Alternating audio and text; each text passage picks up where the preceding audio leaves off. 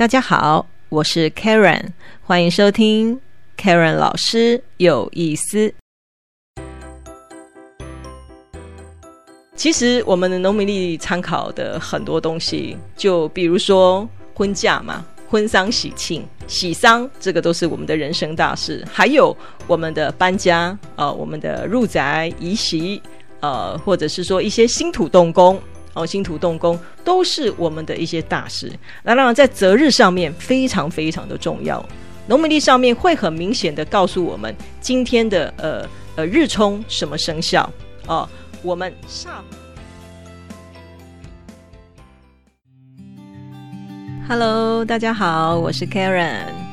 不知道大家在前几天有没有听到这个打雷哦？因为前几天这个惊蛰的节气到了，那惊蛰就是有时候会想起这个春雷。惊蛰应该是说，在我们的二十四个节气当中呢，最气势磅礴、这气势最强的就是这个惊蛰。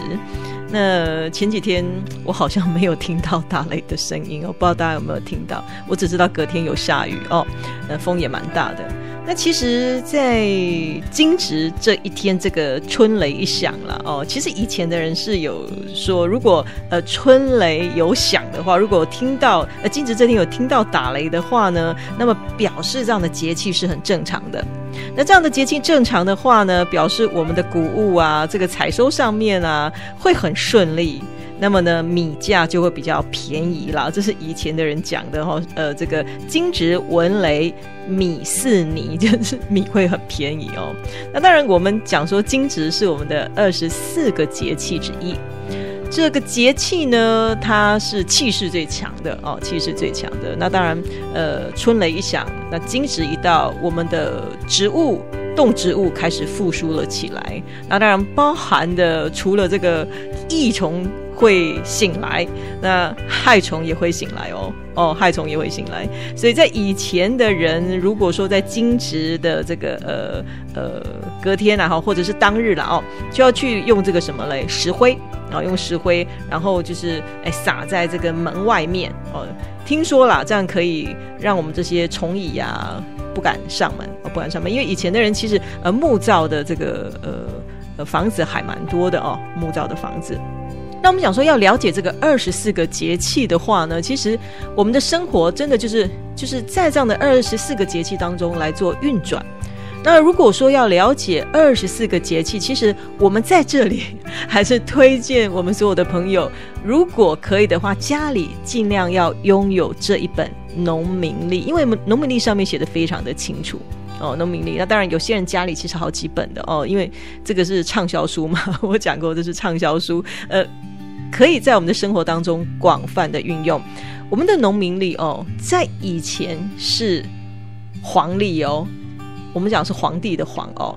农民历哦，是我们以前的我们的古人他观察什么？观察太阳，还有月亮。跟我们地球之间的运行的关系，好一个运行的关系。那当然，它是以前为什么叫农民历呢？因为它是以前的人他们呢，呃，作为作息跟农耕的依据。哦，那在夏代以来，才成为我们的农民跟天子之间他奉行的农事与政事准则。哦，农。与政的一个准则哦，所以叫做夏历哦，叫夏历。那当然，古代的话，我们这个黄历哦，代表的是一个皇权，就是一个皇权，它是一个统治的工具哦哦。那当然，在改朝换代了以后呢，这个皇历的内容就有哎有开始在修订。那当然是由我们的呃有一个官哦，他叫做这个钦天监哦，那他来照例颁定，那是属于官印的性质哦。官好官印性质，那从清代了以后，清到我们乾隆时期，才慢慢的开放给我们的民间来运行哦，所以才叫做农民历了。好，所以以前还是叫黄历哦，叫黄历。那么慢慢的这个呃片级，例如说我们台湾啦、日本啊、韩国啦、呃等等这些地方来广泛的运用。所以农民历真的是很好的一个宝典，它计算这个，它它是阴阳合历。我们在这里强调它是阴阳合历，它计算了我们地球绕太阳公转的一个呃黄道刻度，也记录月亮绕着我们地球运转的一个呃盈亏周期哦。它里面有很多东西哦，比如嘞，刚刚我们讲的节气，OK，还有我们的农事，还有我们的呃神煞，里面有一些神煞哦，还有我们生肖，每个人生肖的一个运程啊，还有呃呃风水啊，甚至里面还有一些命相的教学啊，还有甚至保健常识哦，保健常识，还有我们日常的一些生活啊祭典等等的仪式，还甚至一些呃神明的生日哈，这些呃佛诞啊，或是呃呃国定假日哦。它是以我们中国阴阳五行跟虚实的核心为文化思想哦，为文化思想哦，所以农民历真的是在我们生活当中非常非常的呃好用。好，那我们刚刚讲到这个节气，我们刚刚讲到了惊蛰，那惊蛰当然是我们二十四个节气之一嘛哦。那如果说你要了解这样的节气的时间点，一个时间点，其实你看农民历上面都写得很清楚哦。很清楚，那二十四个节气，我们其实呢是以我们八大节气为骨干哦。八大节气是什么呢？就是我们的二分、二至、四立，哦，就是呃春分、秋分。呃，这个呃夏至、冬至，那四立就是立春、立夏、立秋、立冬哦，这样的一个呃骨干，然后把它分支出来。那二十四节气里面很好玩哎，因为其实它有反应冷暖哦，就像你要放暑假，就是大概在大暑、小暑那个阶段哦，大暑、小暑这样的节气当中，那寒假就是大概在大寒、小寒这样的一个节气当中，这冷暖的一个反应。还有处暑哦，有五个节气，它是属于呃冷暖的一个反应。那还有另外一个这个呃节气，它是诶气候的现象。二十四节气当中有反映气候现象的，像雨水、谷雨、白露、寒露、霜降、呃小雪、大雪哦，这样子呃七个，其实它是属于我们这样的一个气候的现象。气候，那当然还有一个喽，是物候的现象，像惊蛰，它就属于物候。物候的一个现象，然后一个动植物的表现，还有清明也算一个物候的现象，还有小满以及芒种哦，所以它二十四个节气，它从八大节气为骨干，然后有反映冷暖的一个状况，有反映我们一个呃气候的一个景象，当然也有反映我们动植物表现的一个景象哦。当然，我们讲二十四节气，其实我们可以借由二十四个节气来养生。哦，养生，因为呃，顺着这样的一个季节，那进行养生的动作。那在这里，其实要提醒听众朋友哦，呃，其实我们的八大节气，就是我们刚刚讲的二分、二至、四立哦。呃春分、秋分、夏至、冬至，然后还有我们的立春、立夏、立秋、立冬哈。其实这样的八大节气的前一天，我们都要特别的小心，特别的这个这个呃来做呃提醒，就是说，因为我们讲的这八大节气的前一天，这个节气的前一天，八大节气的前一天会写一个呃四离呃这个呃四绝，那么大事勿用。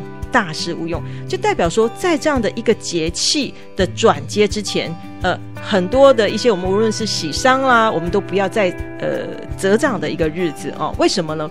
因为其实，在我们这个呃四离四绝日，四离其实就是我们的这个春分、秋分、夏至、冬至的前一天，叫做离日。OK，四离日。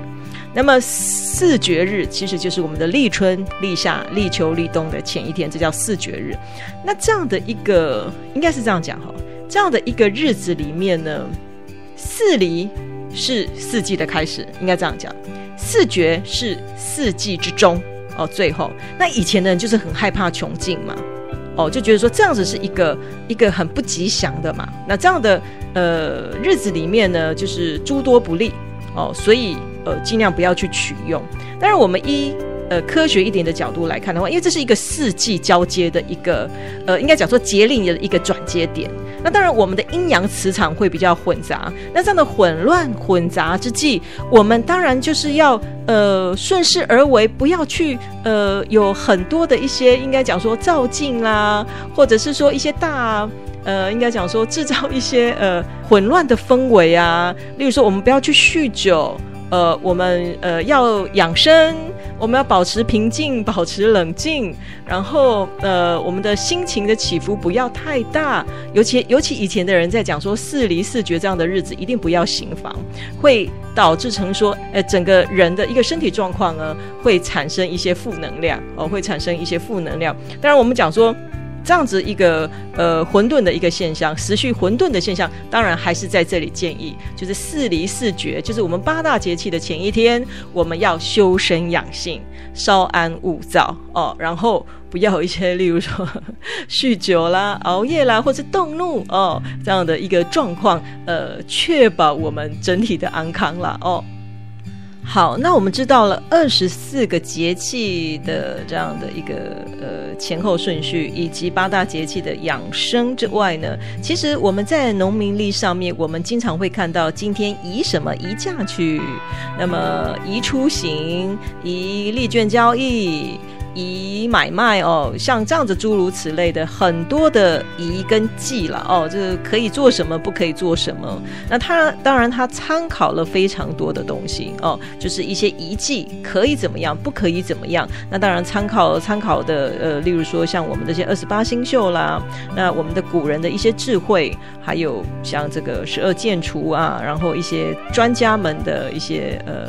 建议哦，那在农民力上面会呈现了很多可以做什么跟不可以做什么哦。那我们要讲说，在这个遗迹上面，当然有很多我们的古人有一些先人，他们的贡献非常的大。那有一个仙人，其实呢，哎，他的这个 呃生活的经验更值得我们去呃参考哦。这个仙人就是我们的彭祖。那我们大家应该多多少少有些人呃就听过彭祖是我们所谓的寿神呃寿神。那我们传说他是这个呃彭氏之祖哦，是先秦道家的先驱之一。所以他是我们中国道家很重要的人物哦，很重要的一个人。呃，很多人就知道这个彭祖养性经是非常的有名的哦，非常有名。那当然，为什么要称他为寿神？因为他非常善于养生嘛，他非常的长寿，他活了八百多岁。我们这个活了八百多岁的人，他的这个呃禁忌。他的养生哲学当然是很值得我们去 呃推崇跟学习的吧，哈，让我们后世人呢能够去呃学习的，然后成为我们的养生宝典哦。所以彭祖的一个百忌日，其实在我们的农民历上面参考是非常非常的多。当然，我们讲到他为什么可以活到八百多岁，哈，活了八百多岁，而且呢，你要很羡慕他的是，活了八百多岁，老婆一定很多，据说他的老婆有四十九个。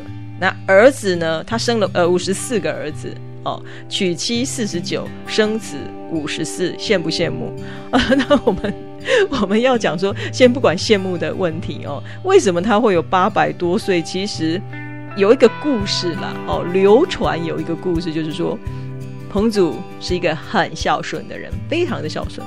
好，那他在二十岁那一年的时候，他在田里耕田，很努力的在耕田哦。但是突然间看到有八位仙长从他的旁边要经过，他心里就想了：如果这个时候他继续耕田，那这些仙长如果经过的时候会怎么样？会弄脏仙长的衣服啊，对不对？哦，所以他就把手边的工作停了下来，让八位仙长呢，哎，顺序的这样子依序的这个经过。那八位仙长就非常的感动，心里在想说：怎么会有这么有礼貌的人呐？在我们人世间，这样的人太少了，太少了哦。可是，呃，这八位仙长又定时一看，这个这定下来，定神一看，发现哇，这个这个原来他是一个孝子哦。那再仔细一看，完蛋了。这八位仙长开始摇头，非常感叹的说：哇，这个人的寿命只活到今天呢。这么有德性的人，怎么可以只活到这一天呢？寿命怎么那么短呢？看来啊，我们还是给他添一点寿吧。所以这八位仙长经过了一番讨论，决定呢，每一个人给他加一百岁。你看，一个人一百岁，八个人就八百岁了哦。所以呢，哎，这个呃彭祖的一个寿命啊，就因为这个这个他对这个仙佛的一个敬重呃尊敬哦的善良啊，所以呢，哎也因为他的孝心感动天了哦，他就是活到了八百岁哦。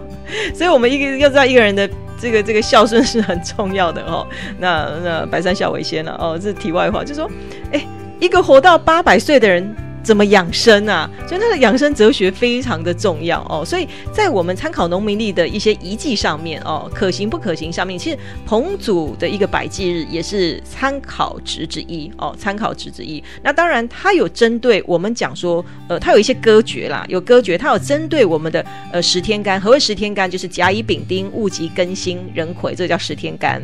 那么也有针对我们的十二地支子丑寅卯辰巳午未申酉戌亥哦的一个一个呃。这个参考哦，也有针对我们的呃十二建除哦，十二建除那来做参考。十二建除就是建除满平定值或为成收开闭哦。这个只是在这里粗浅讲给大家听。其实，在农民历上面哦，你就会看到有呃天干啊、地支啊，还有十二建除的这些字哦，您都在农民历上面看得到。那在这里简单讲一个它的顺口溜，一个歌诀了哈，我们。给大家听听他的这个这个呃呃歌诀上面针对十天干的一个禁忌哦，因为十天干比较普遍性，有时候我们家里的一些长辈都会知道，哎，呃，他们呃这个有一些顺口溜，他们是知道哦。例如例如我们讲十天干里面有一个甲乙丙丁的甲哈，就是甲日不开仓，甲不开仓，这个听说这个财财务会耗完，就天干甲乙丙丁的甲这一天的时候，你不要去打开仓库拿东西。那现在的人会变成怎么样嘞？你不要去领钱，你不要去银行领钱，要不然你的钱会不断的这个用出去花光光。好，所以叫假日不开仓，财务耗完。的沿用现在人会把它沿用了哦。那甲乙丙丁的乙，这个乙呢，乙不栽植，千株不良，就是这个乙日，我们不要去种植。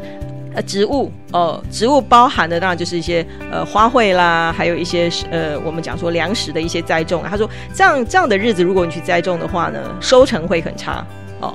彭祖讲的啦哦，在丙不修灶，丙不修灶，呃，必见火火殃，就是说丙日你不要去修造厨房的那个那个灶，以前是一个炉灶嘛，哦，土灶嘛，哦，所以会有火灾啦。那以前的人讲的啦哦，那很多长辈最记得最记得就是“丁”这个字。因为丁不剃头哦，丁不剃头，很多长辈应该都会记得哦。丁不剃头，丁不剃头，头主身长，就是说你在丁日这个日子，如果去剃头的话，你的肉头呃头皮啊就很容易长这些烂疮哦，烂疮。那戊不受田，戊在戊。甲乙丙丁戊己更新这个戊这个日子呢，你不要去受田，田主不想说你不要在这样的日子里面有这个呃不动产上面的一个买卖或赠送啦。哦，就是说呃会有产权的问题，应该是这样子讲，会有产权的问题哦。戊日啊，戊日不受田。己呢？几日不破卷，二主比方说，如如果说你在己日这个日子里面，呃，我们有一些契约合同，不要在这个日子把它撕掉。撕掉的话，其实这个这个甲方乙方两方都会有呃不利的事情产生哦。就是在呃利卷上面，就是我们一些契约上面合同，不要在几日把它撕掉哦。那根不经络，然后呢，支机虚张，就是说我们在根。哦，庚日这个日子里面呢，我们不要去针灸。以前的人针灸治病哦，不会再跟这个日子哦，不要再跟这个日子，就是说会导致我们的经络上面一些不好的呃事情发生哦。庚日，那心不合降，什么叫合降？他说心不合降，主人不长。说在新日这一天，你不要去做酱料，尤其是我们在卖这个酱料的人哦，就说你这个这个。这个新日如果做这个酱料的话，连做的人自己都不好不想吃，所以你更不要谈说可以卖出去哦，生意一定会很差。那人不绝水，难跟提防，就人日的话，不要去井里打水，会有意外的产生哦。那现在又延伸到什么呢？不要去修这个江体合体哦。那魁不辞送，礼弱敌强，魁日不要去打官司。听说了，在魁日如果去打官司的话呢，你自己有理会变成没有理，会变成对方赢。然后他会对方胜出，然后我们会输，哈，这是针对我们十天干的歌诀。当然还有很多啊，就是十二地支啊，还有十二建除，我们彭祖都有把它呃列一些歌诀出来，哈，在农民历上面来做参考。当然我们这样是把它拉出来讲哦，可是其实在农民历上面都有做参考。比如我们农民历上面有时候会针对呃，比如说今天移剃头啊，或者是说呃今天呃移这个呃呃，例如说利券交易啦，诸如此类哦，呃都有写，好都有写。以前的人包括这个破屋坏园呐，呃应该都是都是在农民历上面哦都有做参考哦，只是说哎这个受审的一个参考值哦，当然非常的高啊。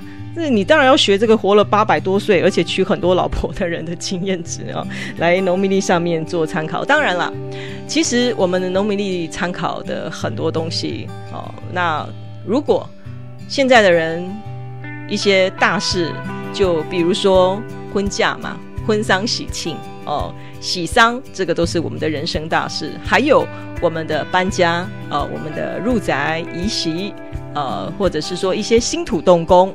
哦，新土动工都是我们的一些大事。那当然，在择日上面非常非常的重要。农民历上面会很明显的告诉我们今天的呃呃日冲什么生肖哦，我们煞方在什么地方。所以呃我们在硬题上面，例如说，OK，我们今天要入宅，我们要动土，我们要移席。其实我们如果依深刻的说法来说的话呢，其实入宅啊。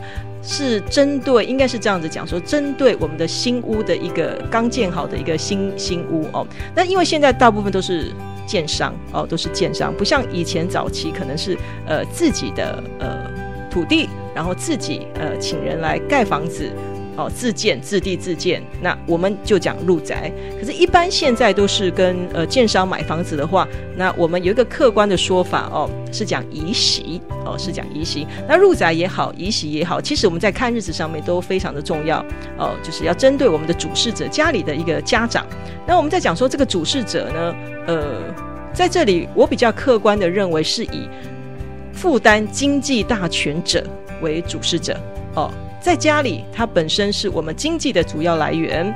那么呢，承担整个家计的人为主事者。那当然，这个主事者在这个我们讲移席也好，入宅也好，呃的行冲，呃，我们讲说八字的这个冲煞行刃都要看得很清楚。结婚也是，结婚的主事者就是我们的呃新郎新娘，还有我们的双方家长。那当然，这个呃这个呃新郎新娘的这个呃冲煞行刃，还有我们的主婚人呃双方家长的一个冲。呃，这个都要看得很清楚哦。这个这个，当然我们这些婚丧喜庆啦，哦，还有一些呃一些呃入宅啊、移席啦这样的一个日子，除了说参考农民历之外呢，还是要找一些呃专业的老师，呃，针对主事者的冲煞行刃，把它看清楚。当然，如果说一般的一些简单的事情。呃，例如说我们日常的一些生活，我们的日常的一些呃呃形式呃一些形式，我们都可以去参考农民历。重点是要看什么呢？呃，我们要看看今天的生肖，我们是不是我们本身的生肖在今天的日子是不是日冲？那日冲就比较简单，日冲在我们的农民历上面就会看到说啊，我今天是日冲的生肖，那么呢，呃，我今天要跟主管 complain。我还是忍忍，我改明天好了哦。在日冲的生肖当时，呃，当局者就是，如果说你是呃呃日冲的生肖的人，那么也代表说，在心境上面，在形式上面，我们当日的情绪起伏其实是比较大的哦。它是一个呃，应该讲说一个冲动。那么在这样的日子里面，我们的心就会比较浮。心比较浮的情形之下，当然有时候我们沟通事情，包括如果你是一个主管，你是一个老板，哦，那么你要跟我们的下属沟通事情或调解什么事情的这个过程当中，难免会有呃。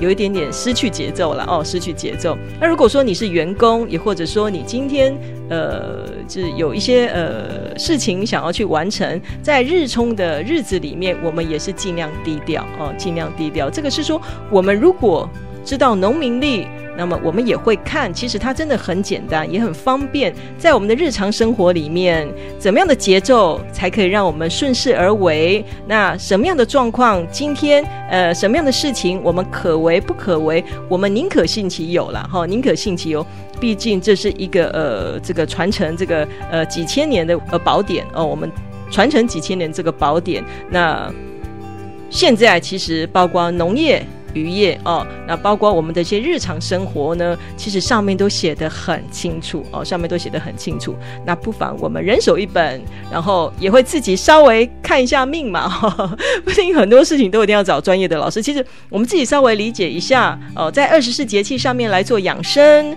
在日常生活里面的节奏，我们来参考这样子一个农民的一个准则。